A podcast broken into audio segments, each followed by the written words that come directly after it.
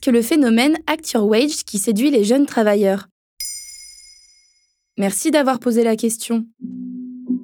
Encore un phénomène lié au monde du travail de plus en plus populaire. Après le quiet quitting ou encore le conscious quitting, c'est au tour du act wage de faire son apparition en entreprise. Il s'agit de ne valoriser son travail qu'à hauteur de son salaire. Autrement dit, pas d'heures sup ou d'objectifs irréalisables si vous n'êtes pas payé plus. Depuis la pandémie de Covid-19, le rapport au travail évolue et les jeunes travailleurs font partie de l'équation, puisque depuis 2020, le hashtag Act Wage comptabilise des centaines de millions de vues sur TikTok.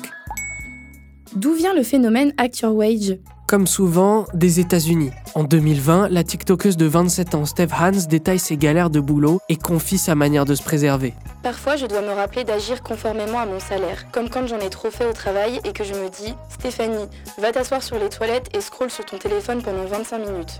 En effet, Act Your Wage signifie fournir des efforts en adéquation avec son salaire. Ce phénomène invite chaque salarié à vérifier exactement sa fiche de poste. Si le salaire est bas, alors l'investissement devient modeste. Concrètement, le travailleur déborde moins sur ses heures de travail, se donnant la possibilité de refuser des réunions en fin de journée par exemple. Pourquoi avoir recours au Act Your Wage? Ce qui prédomine, c'est le sentiment d'injustice. Selon les adeptes de cette pratique, il ne s'agit pas de travailler mal ou moins, mais seulement de faire passer un message. Car même si ce mouvement s'inscrit dans une volonté de voir son salaire être revalorisé, les jeunes travailleurs s'adressent aux seniors. Ils leur reprochent d'être mieux payés et pourtant de travailler moins qu'eux.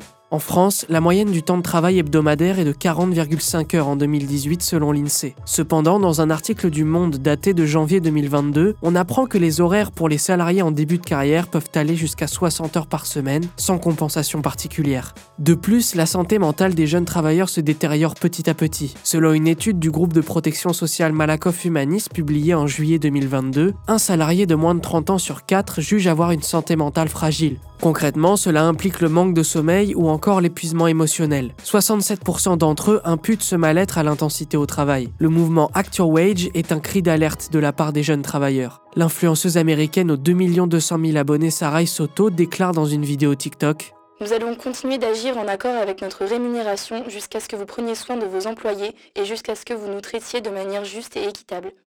Voilà ce qu'est le phénomène Act Your Wage qui séduit les jeunes travailleurs.